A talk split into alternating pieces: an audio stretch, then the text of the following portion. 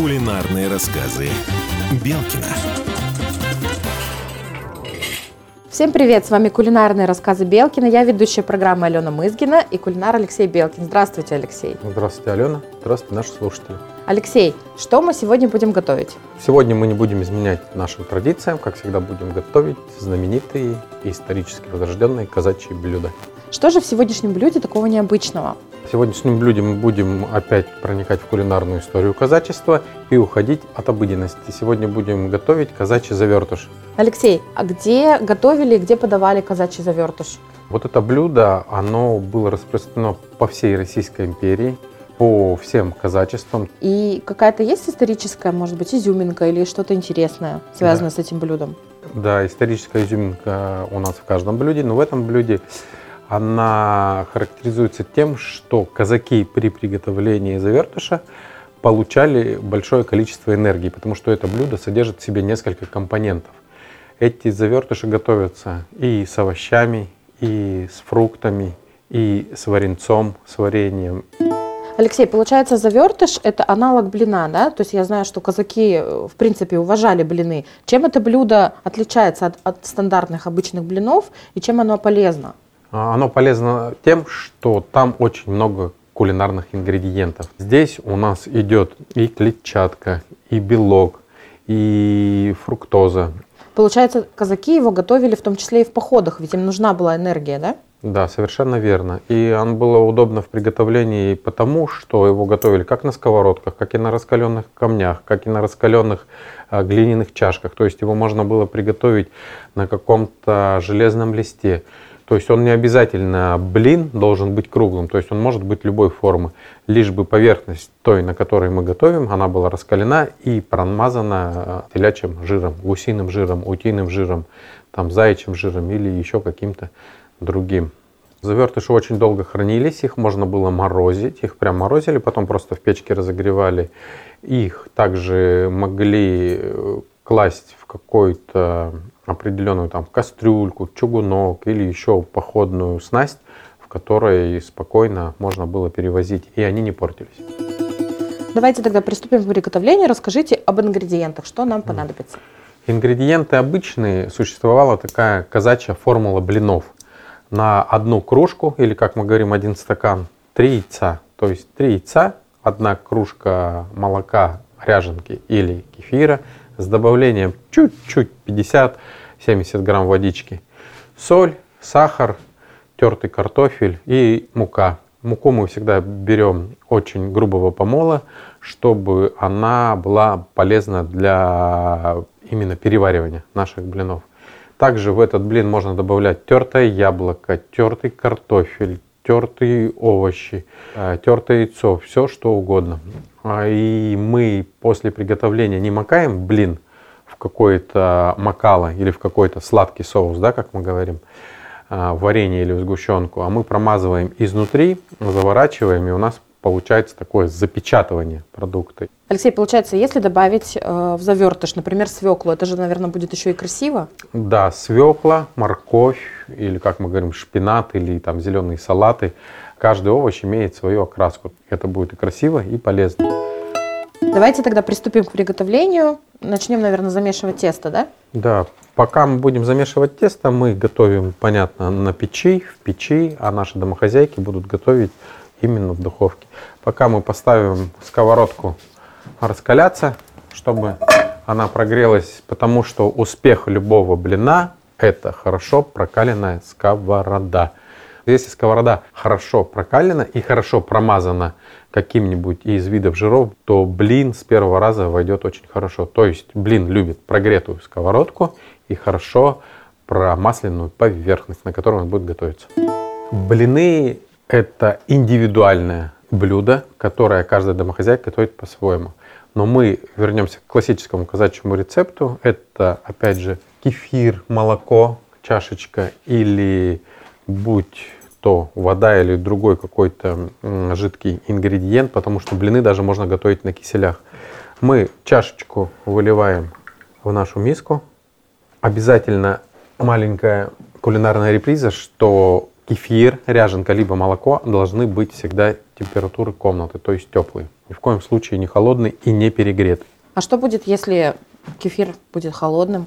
Мука не будет раскоздиться должным образом, и тесто будет не готово к приготовлению завертышей. Поэтому теплая консистенция – это залог успеха в хорошем и качественном приготовлении наших завертышей, блинов, оладушков. После того, как мы поместили кефир, ряженку или молоко в миску для смешивания блинов, мы разбиваем туда три яйца.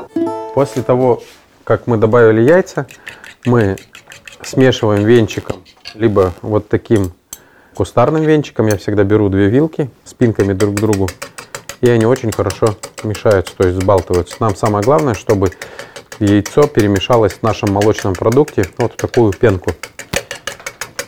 А раньше всегда вместо венчика так вилками взбивали, да? Взбивали и гусиным пером, взбивали и ветками. И вообще делали не маленький веник. Вот есть большие метла веники, а у казаков были из маленьких веток специальные венчики для взбивания из э, ивы, из сирени, из стальника. То есть делали маленькую метелку и взбивали ей уже. Ну, они практически были одноразовые. Помешал там и в печку выкинул. Затем щепотка соли, щепотка сахара, Сахар, соль по вкусу добавляем. Здесь нету принципиально это, потому что кто-то любит посолонее, кто-то любит немножко послаще. После этого мы натираем картофель на мелкой терке. Его можно прям туда поместить, но не выжимать крахмал. Вот мы потерли картошечку и натрем еще одно яблоко. Яблоко добавляется до пикантности. Можно добавить грушу, можно добавить какой-то еще фрукт. Любой это может быть ягоды. Но чем больше ингредиентов в нашем завертыше, тем, я еще раз говорю, это питательней и энергетически полезней. Вот мы тут же в эту терку перетираем яблоко. А нужно тереть на мелкой терке? Да, трем на мелкой терке, потому что если мы будем тереть на крупной терке, то у нас блин может порваться, то есть коржик. Потом опять мы нашим венчиком перемешиваем. После того, как разошлись картошка и яблочко в нашем тесте жидком, мы уже добавляем мучку. Муку добавляем до той консистенции, чтобы можно было выпекать наши коржики. А домохозяйки могут заменить муку грубого помола обычной? Могут. Мука может быть разной. Все то, что приемлемо и то, что есть на кухне принципиальности нету вообще. Ну, единственное, муку желательно просеивать, чтобы тесто было более э, эластичное при выпекании наших коржиков. И мы также производим замес после того, как мы смешали. Мука разошлась у нас, видите, и с картошкой, и с яблочками, и с яйцами. Мы оставляем ее отдохнуть. Очень все просто. Чем больше картошки, тем блин будет насыщенней, то есть тверже. Чем больше яблочка, тем он будет пикантнее. Чем больше груши, тем он будет более терпкий. И поэтому здесь каждый для себя должен выработать тот вкус, который будет нравиться его и его семье. Ну, получается, картофель же обязательный ингредиент, Картофель да? обязательный ингредиент, потому что он очень питательный. Ну все, теперь наша сковорода раскалилась. Ее можно поставить на кирпичики, она немножко отойдет. Сдуем немножко пепел. И опять же, тесто, которое у нас готово к выпеканию для наших коржиков, опять немножко подворошим и уже будем плескать на сковородку. Мы набрасываем в таком хаотичном порядке, потому что блин у нас будет толстым. И поэтому мы делаем вот так немножко даже неряшливо. Вот, видите, да, какая консистенция получилась. И сам блин у нас по сковородке разойдется. Все. А наши домохозяйки, которые не в печи это делают, они делают это э, в духовке? На, обыч, на обычном этом, да, в духовке делают, выпекают при температуре 180 градусов в духовом шкафу. А на плите нельзя? А, желательно такие блины не переворачивать, но в принципе это называется ленивые блины быстрые, можно и переворачивать, но лучше всего это в духовке делать. Понятно, это более долгий процесс, но он будет гораздо вкуснее, нежели чем обычные блины на масле, вот эти жареные. Вот мы напекли наших блинов.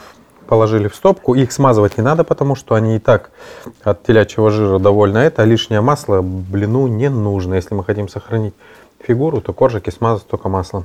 От одной столовой ложки до полутора столовых ложек смазываются наши коржики и идет процесс заворачивания. И помещается все в тарелочку. Просто это уже как кон конвейер, видите, да? Угу. Смазываем. Это очень интересно и нравится. Можно детей привлечь, да, да? само приготовление, потому что это семейный способ приготовления, который интересен и малым деткам, и бабушкам, и дедушкам.